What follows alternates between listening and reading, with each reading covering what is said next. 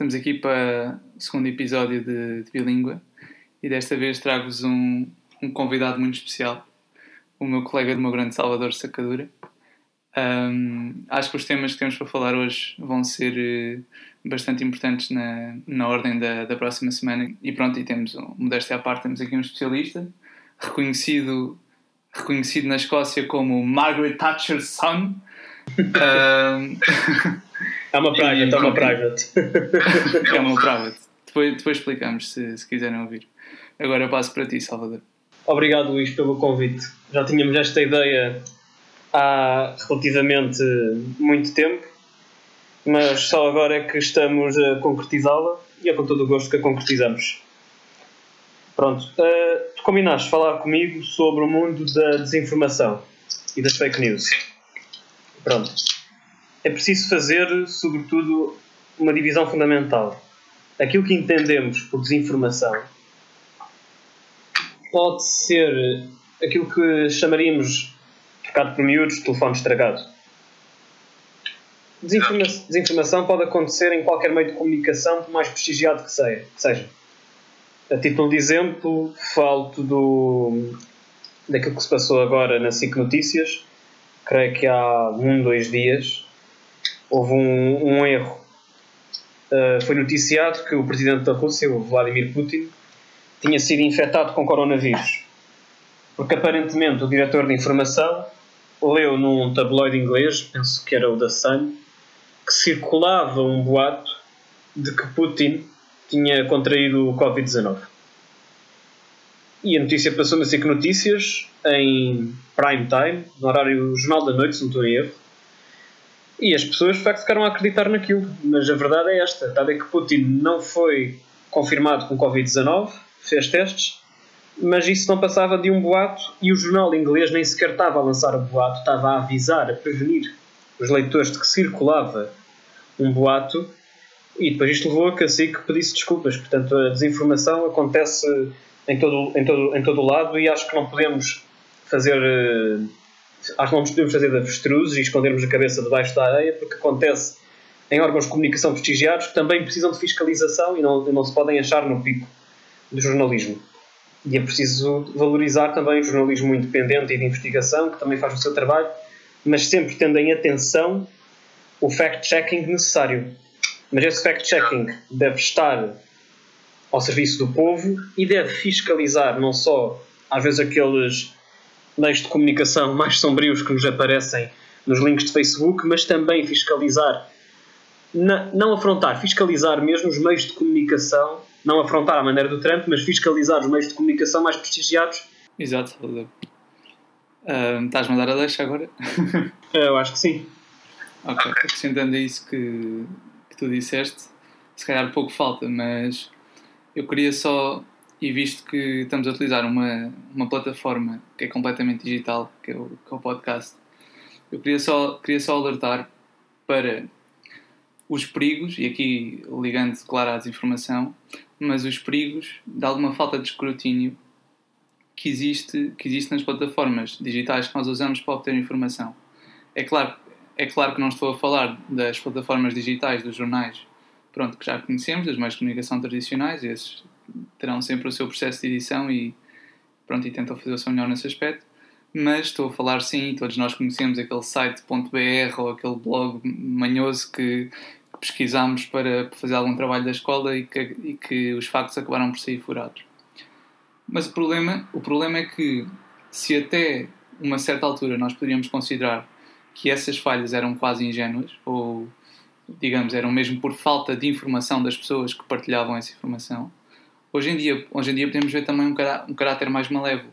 Pronto, e não é preciso ir muito longe, buscar exemplos como a questão da, da eleição nos Estados Unidos e da, das suspeitas do, do envolvimento de, de equipas de desinformação ativa, um, pronto, seja do, do, Vladimir Putin, seja no, no caso do, do, do referendo do Brexit e, e outros demais, do, de vários exemplos que, que têm vindo a ser, a ser reportados como tal, como uma desinformação que é ativa e que tem mesmo o intuito de criar a confusão na cabeça das pessoas e levá-las para, para, o caminho oposto ao do, do conhecimento. Uh, Salvador, para além, para além destes malefícios que iniciei, também temos que dar aqui, fazer um bocado de advogados do diabo, ou pelo menos dar algum contraditório e dizer que estas plataformas digitais também já ajudaram sociedades uh, mais oprimidas a, fazer, a passarem a mensagem cá para, cá para fora. Vou lembrar agora também dos exemplos da Primavera Árabe ou de, de certas coisas.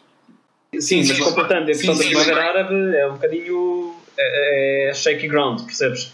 Sim, claro, claro, porque depois também o regime que tem hoje em dia. Diretamente da parte de extremistas que aproveitaram o ressurgimento chamado democrático na Primavera Árabe e aproveitaram essas plataformas para passar ideias que, tavam, que eram ideias totalitárias, mas disfarçadas num véu de liberdade. E sabemos como as plataformas digitais também têm esse perigo. Exatamente, e, e esse então será o melhor exemplo de como estas plataformas digitais e redes sociais podem muito rapidamente passar de bestiais a bestas. E então isso era um, um exemplo a aprofundar, tens razão, Salvador. Mas falando também em casos mais recentes, como o de nós só temos conhecimento de certas coisas que acontecem na China hoje em dia porque há fugas de informação através das redes sociais. E redes sociais que, diga-se de passagem, são proibidas na, na, China. Eles têm quase como uma rede, uh, um conjunto de redes sociais estatais e que são as únicas que são permitidas aos seus cidadãos acederem mas mesmo assim, alguns conseguem aceder às redes sociais, digamos assim, liberalizadas e passar a mensagem cá para fora. Um, pronto, e, e, dito isto, Salvador, o que eu acho que faz a diferença entre o bom uso e o mau uso das redes é realmente o conhecimento que os utilizadores já têm previamente. O que é que eu quero dizer com isto? As informações que nós vemos no dia a dia, no, nos Facebooks, nos Instagrams, nos Twitters, a única pessoa que naquele imediato momento pode decidir se é informação de qualidade ou uh, se é desinformação, é o próprio leitor. E para ele tomar essa decisão consciente, porque não, não tem ninguém à volta dele que a tome, não é? porque é imediato, nós hoje em dia temos uh, milhares e, e milhares de, de, informação na ponta dos nossos dedos num segundo, e visto que essa decisão é apenas nossa, nós temos que estar muito bem informados. E para isso o que é que é preciso? o tal conhecimento que não se adquire aí nas redes sociais. É um conhecimento que se adquire quer pela, pela, pela prática, um conhecimento tácito, como também nos livros. E aí voltamos àqueles velhos amigos que hoje em dia também já começam a ser digitais, mas que a maioria de nós, e, e sei que falo por nós os dois, Salvador, que, preferimos lê-los no formato analógico, não é? o, próprio, o livro propriamente dito, e não, e não um conjunto de, de uns e zeros que, que aparecem no, no ecrã do computador pronto, e aí uh, queria só uh, deixar aqui a nota final de que realmente isso é que faz a diferença entre, entre nós sabermos reconhecer a boa e a má informação, é o conhecimento que temos antes. E como tal, esta informação que vem de, das plataformas digitais só poderá ser positiva se a educação uh, nos oferecer as bases e for completa.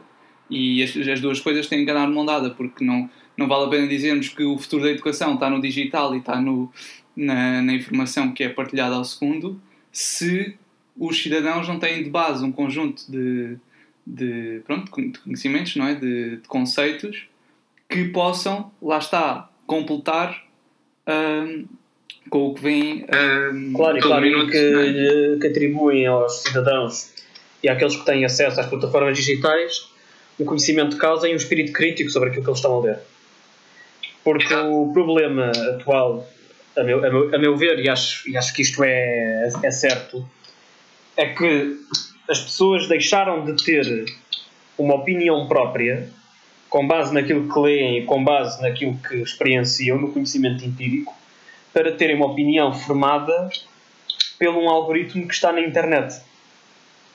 Porque, com, com, base nos nossos likes, nas nossas partilhas, partilhamos determinado enfim, conteúdo político e daquilo que nos, que nos, aparece mais nas redes sociais e nos motores de busca são so, é sobretudo material que está dentro material uh, político que está dentro da nossa área de pensamento Exato. e as pessoas Isso deixam é de estar experienciadas e expostas a argumentos que não estão habituadas a ouvir por isso é que depois o debate político sobretudo na internet onde as pessoas se calhar assumem como o principal motor de busca para o conhecimento, que ainda eu acho que não é porque não está suficientemente refinado, torna-se um debate politicamente entrincheirado. E foi exatamente isso que nós vimos na eleição de 2016 nos Estados Unidos.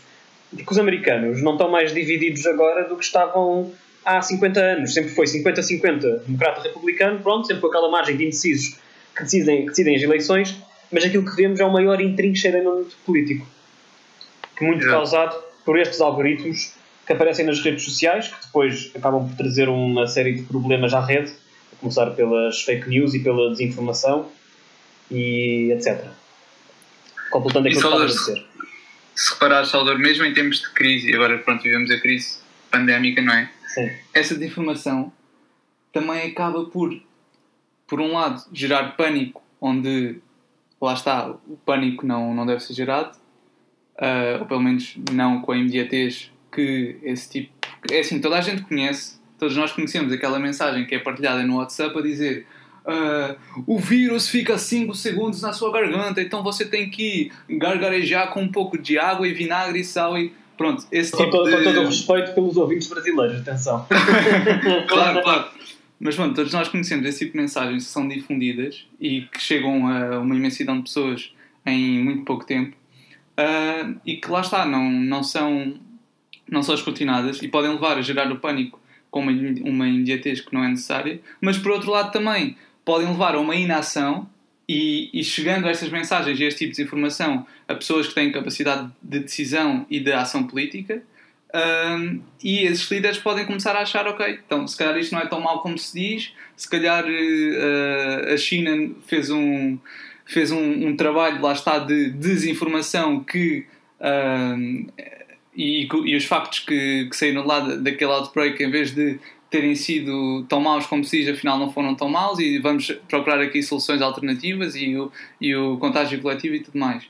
Um, pronto, e se calhar eu acho que esta desinformação vai levar a uma reação por parte da sociedade civil que é nós vamos deixar de ficar à espera das decisões dos líderes políticos, ou pelo menos daquelas pessoas que nós estamos habituadas a virem à televisão e, e falar-nos diretamente, e vamos, e vamos começar a levar como palavra de ordem e de razão, talvez mais a palavra da comunidade científica. O que é que achas, Salvador? Eu acho que nós vamos desencaminhar-nos cada vez mais daquilo que são uh, palavras e ações que nós percebemos que não são assim muito bem uh, escrutinadas e, e se calhar partem mais daquilo que é o estado de espírito do líder naquele momento ou de, de uma vontade de se manter no poder e vamos começar a procurar mais aquela informação que sabemos que é na fonte bem estudada, bem mastigada, bem, bem debatida. Sim. O que é que achas? Eu acho que é preciso, sobretudo, fazer. Primeiro tem que, fazer, tem que se fazer distinções e equilíbrios a respeito do saber científico sobre esta matéria. O saber e a informação que obtemos tem que ser científica. Senão, vamos, senão mais valia acreditar em unicórnios. Portanto, isso tem que ser puramente científico e não há qualquer tipo de dúvida nisso. A nível da governação, ou pelo menos da mensagem que é passada, é preciso dizer uma coisa. As pessoas, sobretudo, não têm um conhecimento tão aprofundado na área da ciência. A grande maioria das pessoas. Nós os dois não, não, somos, não somos cientistas, para começar. Claro. E eu acho que os políticos têm que ter cuidado, e a história dá-nos boas razões para acreditar nisto é quando os políticos se governam com base apenas nos primados da ciência. E isso é uma coisa muito iluminista, mas que foi, sobretudo, muito mais aprofundada com o marxismo. Sim. O marxismo é basicamente tentar aplicar conceitos científicos na ação política. Uhum. E isto é perigoso porque também traz vários problemas, como o darwinismo social, a sobrevivência do mais forte, uh, que eu agora não vou estar aqui a enumerar, porque senão estaríamos a roubar tempo e estaríamos a, desviar-nos. Eu acho que, tem, que é preciso ser situacionista. No caso do Covid-19, é importante haver, de facto, conhecimento com base científica, os políticos têm de atuar com base na informação que é passada pela comunidade científica, mas não podemos achar que isso vai ter que ser algo permanente. Porque não sabemos quando é que isso. onde é que vai acabar a fronteira, percebes? Exato. Pronto, isto é um bocadinho mais. parece um, um, um bocadinho mais filosófico, mas fomos olhar para a história é mesmo muito, muito, muito prático. Sim, não, isso faz lembrar agora aquele artigo, e já agora aproveito para dizer que estamos a gravar isto dia 5 de Abril, mas faz lembrar aquele artigo de há uns dias do João, do João Miguel Tavares, em que ele pediu uma data, não é? Quase como se a, a ciência, ela própria, conseguisse dar uma resposta a isto. Porque o que nós vemos é que os epidemiologistas e os pneumologistas e o, o X e os cientistas que vêm à televisão falar, eles próprios dizem: Nós não conseguimos dar-vos uma data, ainda não temos conhecimento suficiente sobre o vírus para obter uma vacina, quanto mais para dizer quando é que podemos voltar todos à nossa vida normal. É claro, pronto, depois isto traz as preocupações com a recessão na economia e as, e as depressões, não sei o quê. Pronto. Claro, claro, claro, claro. Mas, mas é exatamente isso que estás a dizer, Salvador. Os líderes políticos não podem ficar só presos à ciência, apesar de que isso, claro, lá está, deve ser a base para qualquer decisão bem fundamentada, mas não devem ficar demasiado, demasiado presos porque a própria ciência tem limitações. Pronto, e agora, se calhar, pegávamos nisto para passar para o nosso segundo tema, Salvador, que é será que o nosso progresso enquanto seres humanos, e com isto quer dizer, sei lá, se quiseres, pegamos em questões também de ética e de moral e de como é que nós nos comportamos face um, às experiências e a, e a narrações históricas que temos de séculos passados, de como, como é que o homem se, se dava em sociedade, e tentarmos perceber agora e debater isso ao no segundo tema, se realmente isso tem vindo a ser um progresso humano cumulativo, tal como é o progresso da medicina, tal como é o, como é o progresso científico, e se daí consegues retirar alguma perspectiva do que é que poderá ser no futuro. Se achas que vai haver agora de repente um, um, um crescimento exponencial ou um desenvolvimento exponencial do ser humano ao ponto de ele próprio não se, não se rever no, nos seus antepassados, ou seja, se vamos estar a construir aqui um, uma espécie de ser que deixa de ser unicamente humano e começa a ter, sei lá, estou a pensar agora em em partes do corpo biónicas e construídas e a manipulação genética. Claro, eu, fui, eu, eu, fui operado às costas e tenho titânio, mas. Portanto, já é um começo. Sim, mas pronto, diria, diria que essa tua operação, pronto, em termos de, de, de medicina, não difere assim tanto das operações passadas que se faziam à coluna. Mas pronto, se, se calhar agora deixava-te aqui o, o, espaço aberto para, para dissertar sobre isso, Salvador, e já, já concluímos. Ok. A primeira coisa que eu quero falar é só um bocadinho acabando do ponto anterior, concluindo, é que nós estamos num curso que é Ciência Política. Eu estou só a focar no propósito da parte de Ciência Política. Sim. Mas é um nome enganoso porque a ciência é algo muito estático. É aquilo que é e acabou. É matemática, é matemática isso, não é? É uma invenção humana, mas é uma coisa que é o que é. E a política é dinâmica. Por isso é que eu acho que as soluções políticas têm que valer pela sua qualidade, reunindo vários saberes e várias subjetividades e sensibilidades e não se primarem apenas pelo saber científico. Pronto, isso dá origem a todo tipo de problemas relacionados com o totalitarismo que não são precisos voltar a experienciar. Pronto. Uh, pronto. A seguir, uh, evolução, não era? Dizias tu? Sim. Pronto.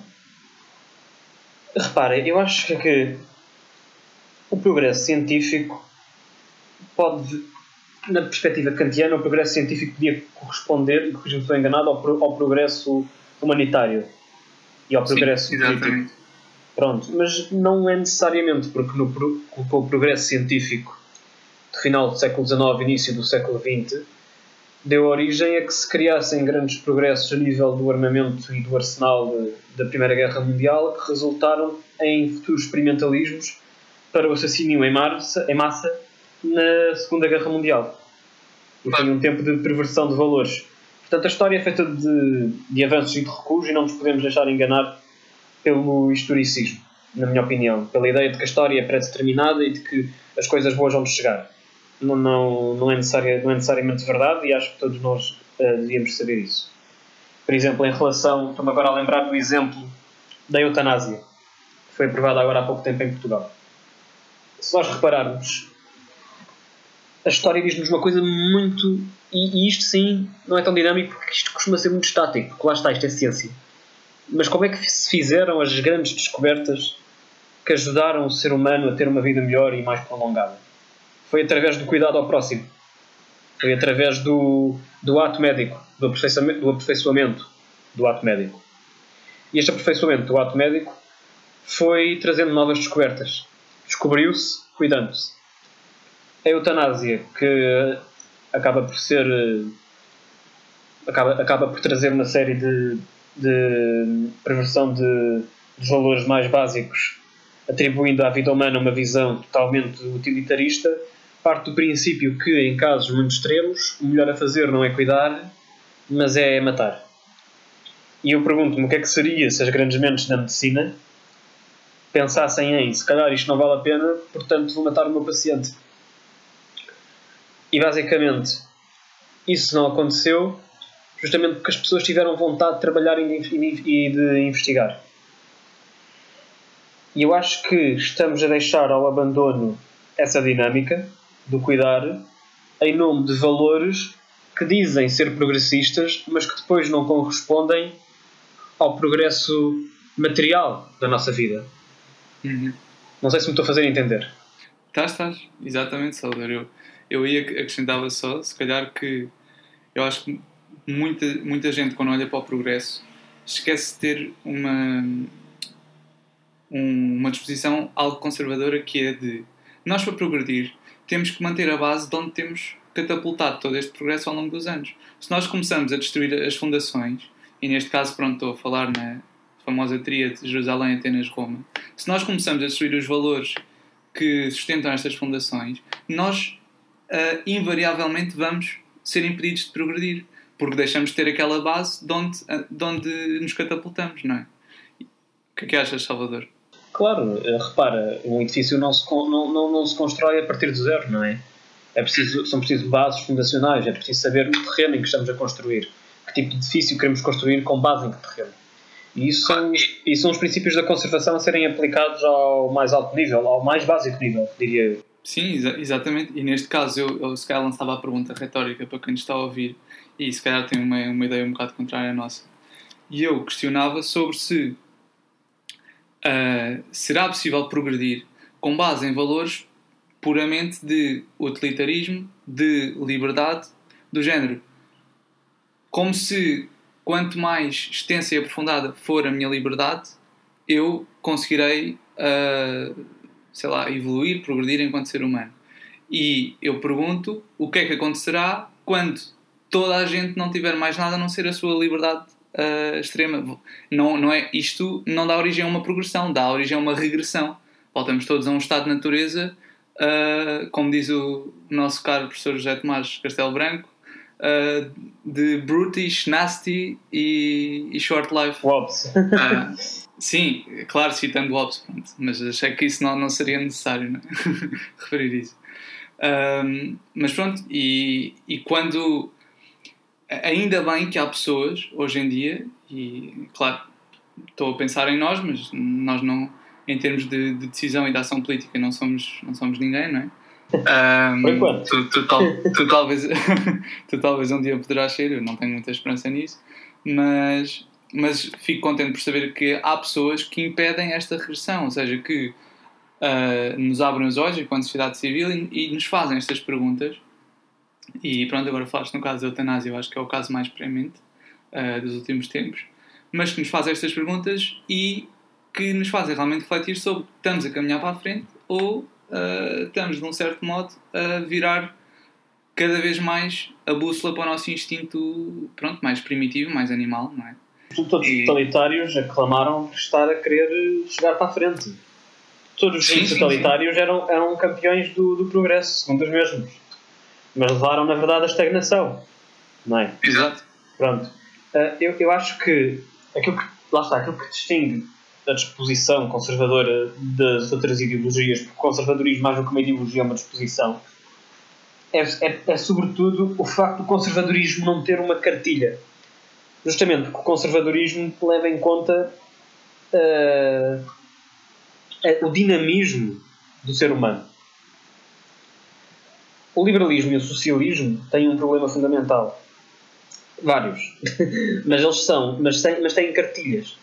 O seu, sim, sim. o seu objetivo, o seu alvo, a sua meta é chegar, num caso, à liberdade extrema, como, ou melhor, à liberdade como valor absoluto, e no caso do socialismo, chegar à igualdade como valor absoluto.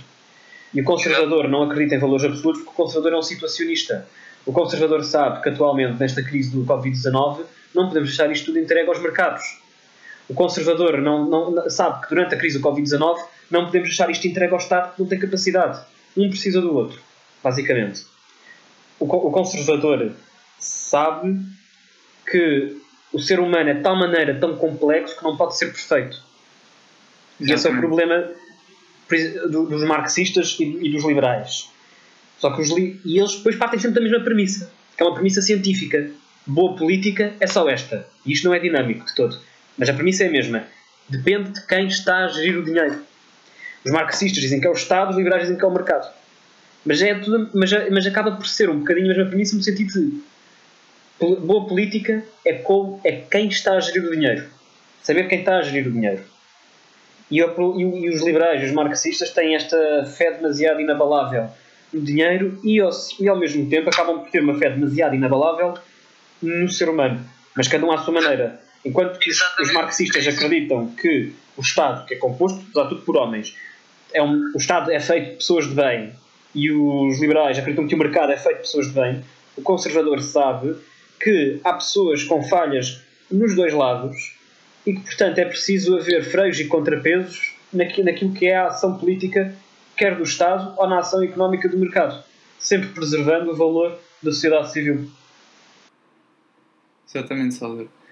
Eu, eu acho que é como tu disseste, o ser humano é demasiado complexo para ser reduzido a esses dois problemas. Por um lado, o da, da falta de liberdade e, por outro, o, uma, condição mais socio, uma condição mais socioeconómica de desigualdade.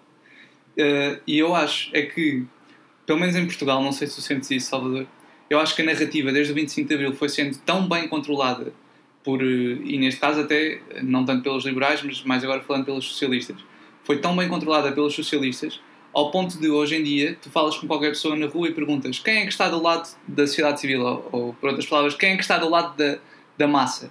E toda a gente vai dizer ah pois o Bloco de Esquerda ou o Partido Comunista ou o PS não sei o quê. Ah porquê? porque é as pensões e as reformas e, e, e, e as pessoas focam-se demasiado na, na parte socioeconómica. Lá está porque a meu ver também foi uma espécie de endoctrinação feita e se calhar começou não tanto com o nosso 25 de Abril cá mas com o Maio de 68 entre outros e que fez com que a geração dos nossos pais, quiçá dos nossos avós, começasse a endoctrinar um bocado por aqui, do género. O conservador é aquele que uh, fica com, com a sua elite aristocrata na. Pronto, na, sei lá. Sim, eles assumem que o conservador é o defensor de hierarquias e a narrativa Sim, socialista exatamente. é de que toda a hierarquia é injusta. O liberal assume, assume hierarquias como conservador, e aí os dois pontos onde eles de facto estão de acordo, e é por isso que os conservadores geralmente são muito liberais economicamente. Pelo menos uma, uma boa parte, né, certamente é o, é o meu caso. Mas repara, o problema é que o ser humano é um animal naturalmente hierárquico. Quando temos filósofos e pensadores falarem da injustiça da existência de hierarquias, é que sempre foi assim. E mesmo que queiramos, queiramos fazer um novo mundo e um novo homem ou um novo Estado em que a hierarquia é banida, vai acabar sempre por haver hierarquia. O projeto do Lenin foi acabar com as hierarquias na Rússia, mas eventualmente criou-se uma hierarquia nos homens do partido. Exatamente, mas, mas sabes porquê, sabes porquê, Salvador? Diz. Mas sabes porquê? Porque eu acho que a hierarquia está muito ligada com a questão do mérito. E perdoa-me se estiver errado, Salvador, mas, mas eu, este ponto aqui eu, eu defendo com, com muita veemência, que é eu acho que é impossível não haver hierarquia a partir do momento em que uma pessoa desenvolve mais as suas capacidades numa determinada matéria e outra desenvolve noutra.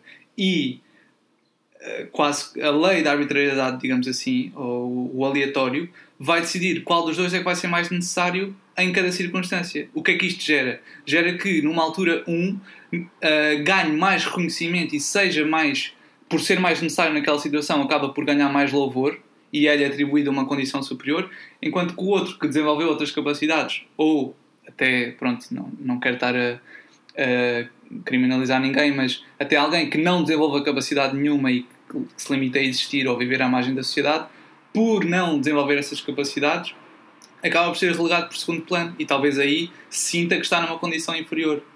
É claro que também sabemos que isto é tudo relativo, não é? A pobreza e a riqueza. Se não houvesse o homem mais rico de Portugal, uh, também não haveria a classe média e, consequentemente, também não haveria o, o homem mais pobre, não é, Salvador? E a questão é: se, se vamos todos, se, se, vamos cortar as cabeças ou os pés de alguém todos pela mesma medida e ficarmos todos iguais, eu acho que não só não haveria espaço para o tal progresso que nós começámos a falar no início deste segundo tema, um, como também não havia espaço para nada, porque sendo, estando todos relegados ao, ao mesmo plano, para já que tipo de incentivo é que temos para, uh, para a descoberta e por outro lado, que tipo de incentivo é que temos para. Uh...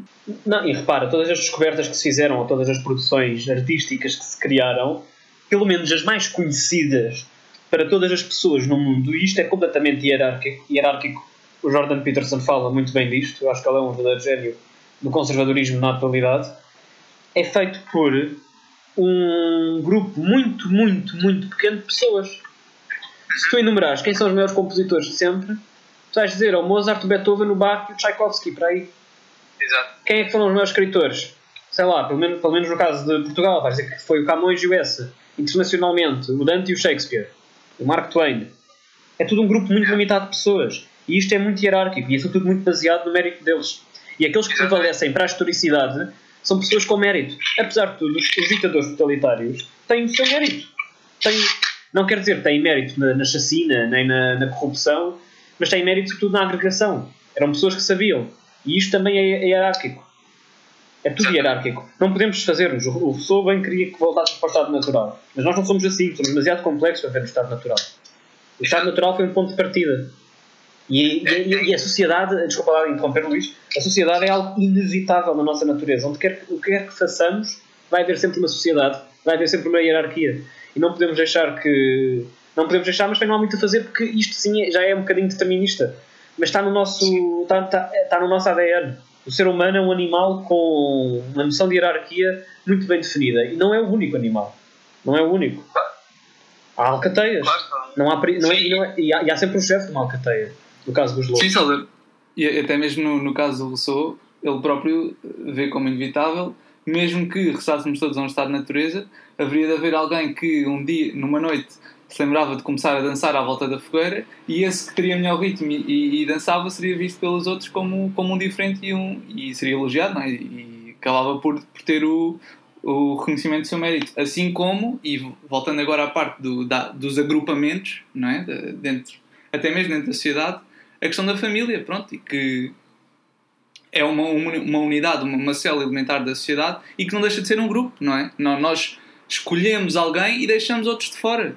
E, e isto é uma coisa, como tu dizes, que é, é, é, do domínio do ser e não é do dever ser. E devemos ter muito, devemos ter muito cuidado é com estas ideologias que vêm buscar muito a questão do dever ser e, claro, apelando a instintos que são, são básicos do ser humano, não é? Seja ao prazer, seja ao, à luxúria, seja uh, pronto, à inveja, não é? Uh, e daí que, que que ter, ter algum cuidado. E Salvador, não sei se queres lançar alguma última nota sobre este segundo tema, mas eu acho que estamos aqui na plataforma certa, uh, que é destas emoções básicas do ser humano, para passarmos para o nosso terceiro tema, que tem a ver com, com o aproveitamento político de alguns movimentos uh, populistas e nacionalistas em tempos de crise. Mas diz, diz Salvador. Só, só terminando aquilo que estávamos a dizer. Uh, repara, o problema destes novos movimentos que dizem ser disruptivos com a condição humana é que a narrativa é boa, porque não há nada mais fácil de dizer porque é que aquele tipo ganha mais dinheiro e tu ganhas menos. Basicamente. Não há nada mais fácil de dizer quem é que tem que dizer que tu és mulher, quem é que tem que dizer que tu és homem. E as pessoas de facto ficam a pensar, porque de facto é uma dúvida. Quem é que tem, não é? Mas nós esquecemos de que a sociedade é feita com base em valores intrínsecos e que foram construídos durante vários e vários anos, que geralmente, se forem destruídos assim tão rapidamente, são tornam-se muito difíceis de reconstruir.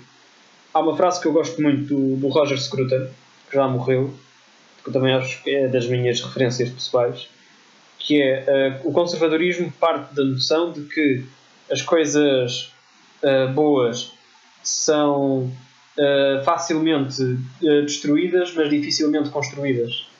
Uhum. E apesar de tudo, no Ocidente, o Ocidente triunfou porque conseguimos combinar um bom crescimento económico e social juntamente com o valor da liberdade, sem estarmos a assumir que a liberdade ou a igualdade são valores, uh, são, são, valores supremos. E as pessoas parecem estarem a querer opinião pública, uma boa parte da opinião pública juvenil, universitária, está a querer castigar o Ocidente, mas eles, não, mas eles esquecem-se de. Eles não sabem o quão sortudos são por viverem no Ocidente. Exatamente. E o Ocidente triunfou porque permite-lhes dizer aquilo que eles querem dizer. Mas o problema é que muitas vezes, e aí está a fraqueza, se calhar, do Ocidente, mas que não há nada a fazer porque se decidirmos deitar isso abaixo, o Ocidente também se perde, que é a fraqueza da liberdade de expressão, mas que também é a sua força. Se deixarmos essas pessoas também uh, alcançarem, ou melhor, se, se, se permitirmos as suas ideias vingarem, seja por via democrática ou por uma via revolucionária, vamos estar a perder tudo aquilo que o Ocidente tem de mais escrito, que é as nossas bases civilizacionais, a nossa liberdade de expressão, tudo. Exatamente. Então queres passar agora para o, para o terceiro tema, Salvador? Aproveitamento dos, dos populismos? Sim, o aproveitamento político dos populismos e, e nacionalismos em, em, tempos de crise. Pronto, e se calhar falámos agora de um contexto mais atual do, do Covid. Sim, repara, eu acho que aproveitamento vai haver de todas as partes à sua maneira. Bernie Sanders, que se calhar nós entendemos como populista, tenho a certeza, tenho, tenho a certeza que já deve, estar a, já deve estar a aproveitar esta questão do Covid e de, do flagelo que está a bater sobre os Estados Unidos para pegar muito num, num tema que politicamente é-lhe querido, que é o, o Serviço Nacional de Saúde, que nos Estados Unidos é completamente inexistente. Mas que, apesar de tudo, os americanos, ao contrário dos europeus, dão como um dado adquirido não haver um, um Serviço Nacional de Saúde e o Bernie Sanders, na sua atitude disruptiva, quer eh, mudar o paradigma e, quer, eh, e vai aproveitar muito bem esta questão do Covid, a meu ver, e ainda acho que pode pregar uma surpresa a, tudo, a todos nós. Pronto, e depois já do, há do outro lado da barricada as pessoas que vão dizer que isto do coronavírus, na verdade, vai, vai fazer repensar a globalização e vamos começar a repensar se de facto é muito bom ter esta globalização desenfreada, como alguns diriam, que hoje temos. Não sei se queres acrescentar alguma coisa. Uh, sim, Salvador, e não sei se. Não sei se queres pegar aqui um bocadinho. É claro, não quero. Não quero ser demasiado, demasiado aborrecido, mas não sei se queres pegar aqui um bocadinho em Thucydides, dando só aqui um, uns 30 segundos que é, se tu reparares, na altura da peste... Uh, em Atenas.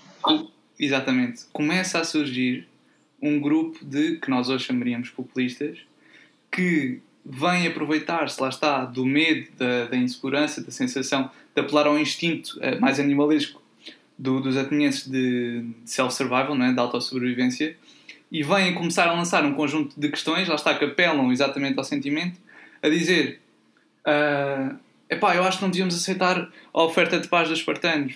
Ou dizer, epá, pronto, para cima deles e não sei o quê. E às tantas há alguém que se chega e diz, ok, querem ir para a guerra, mas como? Como é que vai ser essa guerra? Não é, Salvador? E eu acho que tu, acho que tu, acho que tu estudaste bem essa parte, não sei. Um, mas, mas, mas se quiseres podes falar um bocadinho sobre isso. Mas isto só, só para dizer o quê? Que este fenómeno do, dos populismos, ele não é não é só nosso contemporâneo, não é? Isto não há, não há, não há de... novidade no reino da política. Exatamente, exatamente. Isto vem desde os primórdios da organização do homem em sociedade e é, é, nasce num conjunto de pessoas que realmente, e aí elas até têm algum mérito, que é o de ter um nariz apurado, um faro apurado para perceber o que é que as pessoas hum, precisam em determinada situação, quais é que são o, as emoções mais básicas delas que estão mais uh, apuradas, mais mais ligadas em determinada situação de, de crise e tentar oferecer respostas uh, fáceis a essas preocupações. É claro que depois, quando vem alguém e pergunta, ok, mas como é que vai fazê-lo? Aí já é uma questão mais difícil. Pronto, e aí também deixava aqui uma recomendação, se alguém quiser ver o, o livro do, do, do Sr. Jan Werner Müller, que é O que são os populismos, e também, também pega um bocado nessas questões. Uh, mas, mas se calhar trazendo agora mais para a atualidade, e peço desculpa ter-me desviado, Salvador. Uh, eu, eu, acho, eu acho que isto é uma altura muito boa para determinados líderes políticos ou wannabe líderes políticos um, começarem a ganhar nome.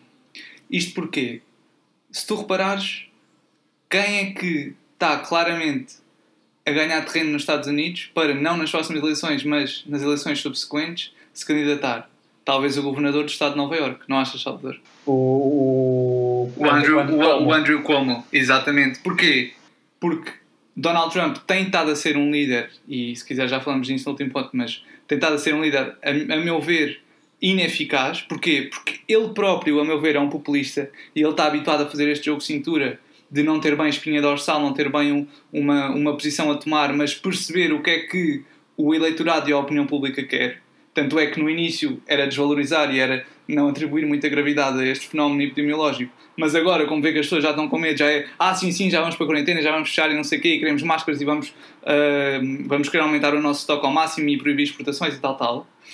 Uh, mas o senhor Andrew Cuomo, desde o início, que percebeu que isto era uma coisa grave e decidiu chegar-se à frente e, e, tomar uma, uma liderança pelo menos mais assertiva que a Donald Trump. Ou seja, este é um caso de evidenciar-se pela positiva, talvez como Péricles em, na, na, na, história da Guerra do Peloponeso. E uma evidência pela negativa, eu diria talvez a do Sr. Orbán, que está a aproveitar este, este, este momento de, de medo e de insegurança na, na comunidade húngara e está a associá-la ao fenómeno da imigração, do género estes, estes fenómenos epidemiológicos transmitem-se de pessoa para pessoa e daí, quanto mais fechado for o, for o nosso, o nosso Estado-nação, menos sujeitos nós estaremos a este tipo de fenómenos, seja lá está da criminalidade e da violência como fenómenos epidemiológicos, e está-se a aproveitar, basicamente, do, está a começar a governar por decreto e está a tornar cada vez mais o Estado no Estado dele, da democracia liberal, que era o que ele, que ele queria desde o início, e está a aproveitar este tempo de instabilidade para o fazer. E aí talvez dava um exemplo de evidência pela negativa. Mas diz, diz, Salvador.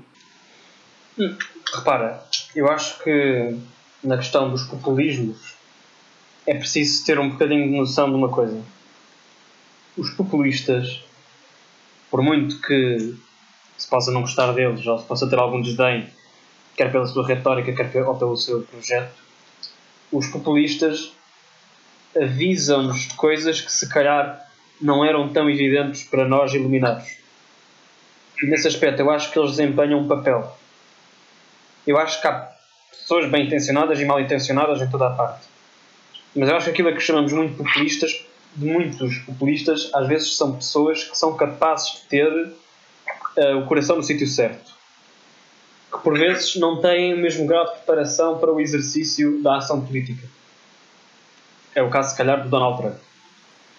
Ou do Bolsonaro, aí, aí, aí se calhar diria mais Bolsonaro, não só para ver. O Bolsonaro, repara, o Bolsonaro, eu dizer que o Bolsonaro é deputado desde os anos 80, final dos anos 80 e início dos anos 90 eu conheço Sim, bem, mas eu conheço mas sabe termos, como funciona a democracia, atenção.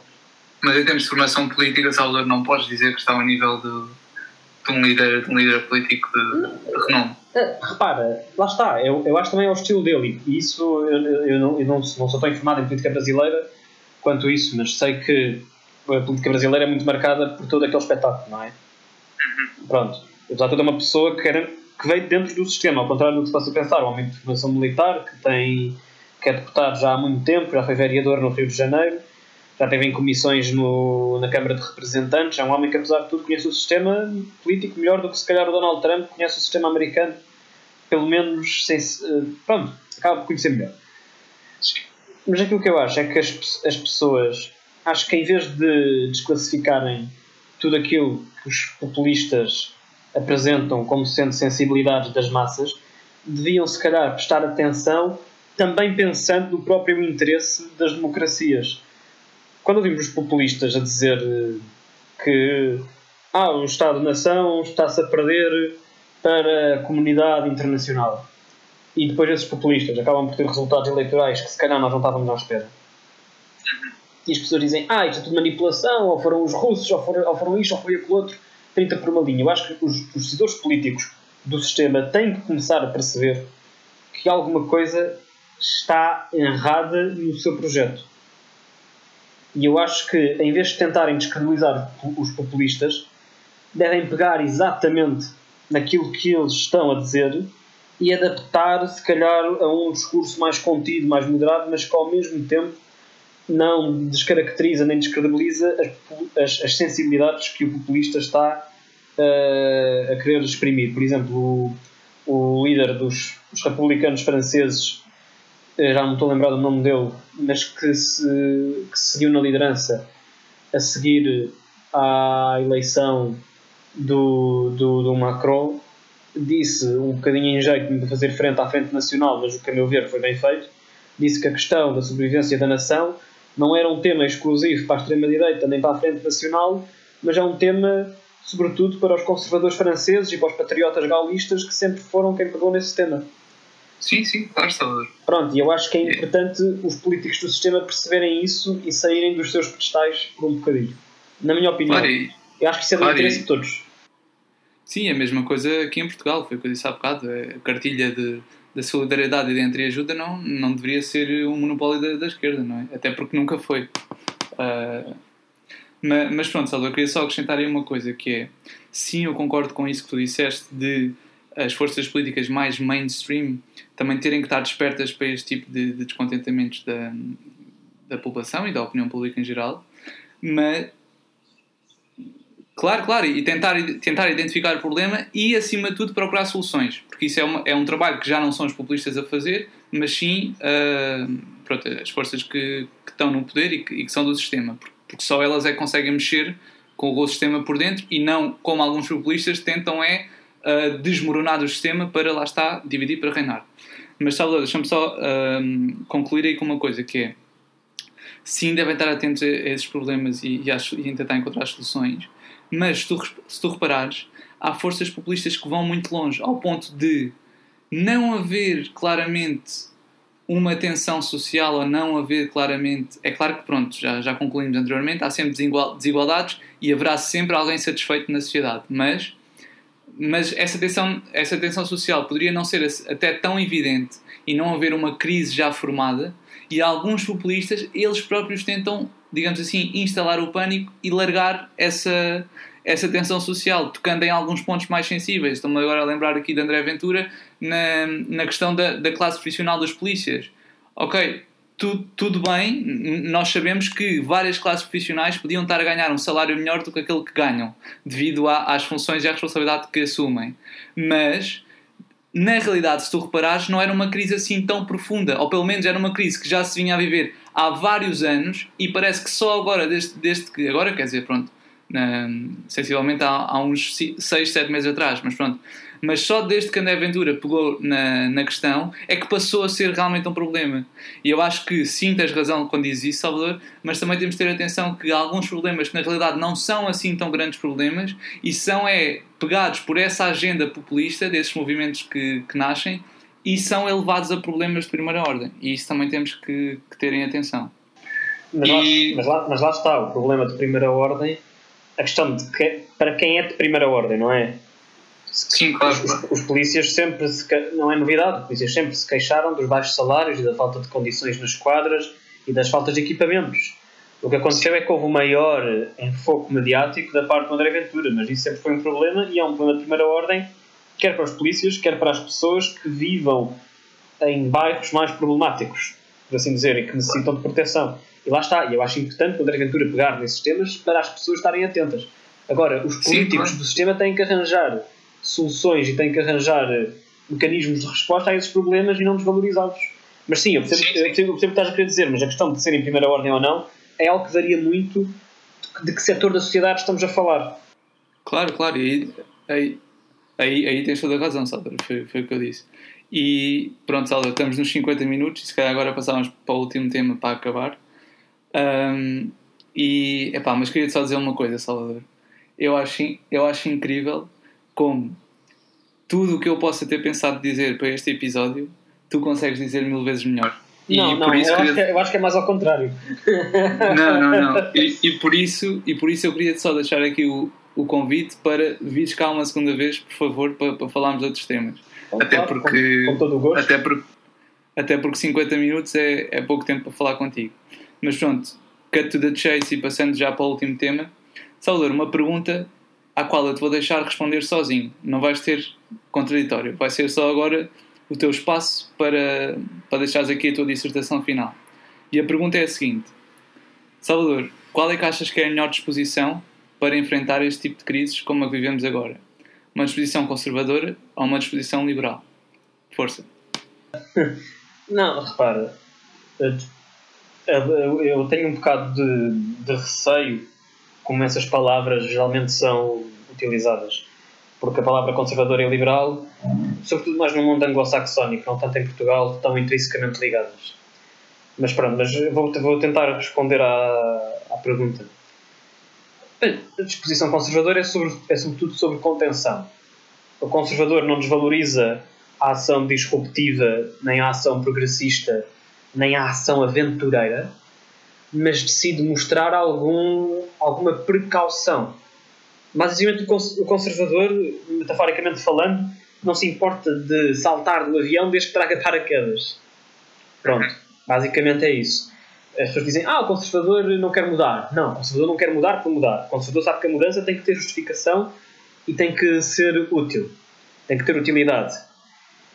Portanto, em relação àquilo que se está a passar hoje e à crise que vivemos a nível global, que é uma crise a nível global que não experienciamos, que tenha de facto um impacto muito real nas nossas vidas, como não víamos, se calhar, desde a Segunda Guerra Mundial, a nível de fechamento de universidades, de escolas, de eventos, de eventos desportivos, etc. Eu acho que os políticos têm que agir com muita precaução. Mas lá está. A questão é que, como o conservadorismo não tem cartilha, o conservadorismo pode ser mutável conforme os diferentes anseios e projetos dos decisores políticos. Eu posso dizer que é uma agir, que agir com disposição conservadora no caso do Andrew Cuomo, de que não, não, é preciso conter isto, temos que começar a fechar as escolas sem pânico, temos que o Estado de Nova Iorque tem que conter esta epidemia, mas bem pode ser que o Boris Johnson agiu com a disposição conservadora quando diz que não, não, não quero que se altere o modo de vida dos ingleses, vamos deixar as coisas correrem como estão, isto pode-se resolver, vamos tentar agir nos locais mais localizados. Portanto, isso da conservadora é sempre, acaba por ser sempre algo um bocadinho, eu não gosto desta palavra, mas acaba por ser um bocadinho relativo. Mas se, depende, se dependesse de mim, eu diria que face à, à pandemia atual, e, e, e lá está, sou, sou só um leigo, um leigo no que toca uh, a, a, estas questões, porque não sou médico, nem sou epidemiologista, nem, nem, nada, nem nada que se pareça, nem muito menos não sou decisor político de um, de um, de um grande Estado-nação com, com peso. Mas eu diria que, sobretudo, é muito importante os líderes não propagarem o pânico, mas também não podem expressar irresponsabilidade. E eu acho que é, lá está, eu acho que é um bocadinho onde o Bolsonaro e o Trump pecam apesar de tudo, eu acho que o Boris consegue, o Boris já recuou na posição dele, e eu acho que foi responsável da parte dele, a meu ver, eu acho que, é, eu acho, eu acho que foi bem feito. Eu acho que os políticos têm que, sobretudo, manter muita calma, muita cabeça fresca, saber que o modo de vida das pessoas não pode sair, e aí é que está a disposição conservadora, se calhar não é tanto como agir agora, porque isso os cientistas vão, vão nos dizer, mas é sobretudo quando saímos desta crise, o nosso modo de vida, e falo sobretudo para o ocidental, não pode ser completamente alterado. Não podemos dizer que a academia, que as universidades vão fechar e vamos passar a ter só teletrabalho e só teleuniversidade. Temos que dizer que uh, isto foi um episódio, pode voltar a acontecer, temos que nos preparar, e, o, e os princípios conservadores falam-nos muito em preparação. Temos que preparar e temos, sobretudo, que preservar aquilo que nos gera mais querido e eu acho que é aí que todas as pessoas, em tempo de Covid-19, vão perceber que no fundo são conservadoras. Porque quando isto acabar, as pessoas vão sentir-se. Lá está, o conservador é saudosista por natureza. Mas vão sentir saudades dos encontros sociais, dos eventos desportivos, das idas à universidade. As pessoas dizem que isto digital é muito bom, mas nós não podemos viver só pelo digital. E aí é que nós vamos sair, se calhar, das nossas tocas ao longo desta epidemia.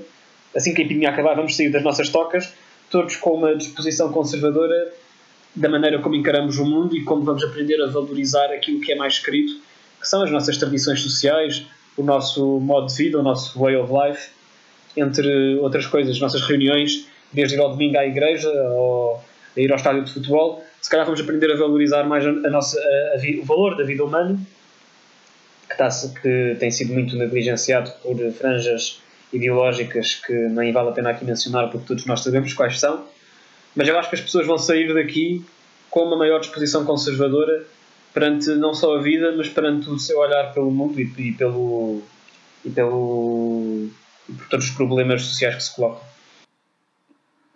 Ok, Salvador, eu queria só deixar uma nota final que é eu fiz esta pergunta porque é mesmo uma dúvida com a qual eu me tenho debatido nos últimos dias. Isto porquê? Porque, por um lado, temos o exemplo de Boris Johnson que tu, que tu falaste, que agiu com uma disposição mais conservadora e que eu até critiquei por não ter sido atempada. Ou seja, eu acho que às vezes o conservadorismo, por lá está, ter que avaliar muito bem a situação antes de agir e ter que escolher qual o melhor paraquedas para saltar antes de se jogar do avião, talvez em situações de maior urgência demore mais tempo a agir.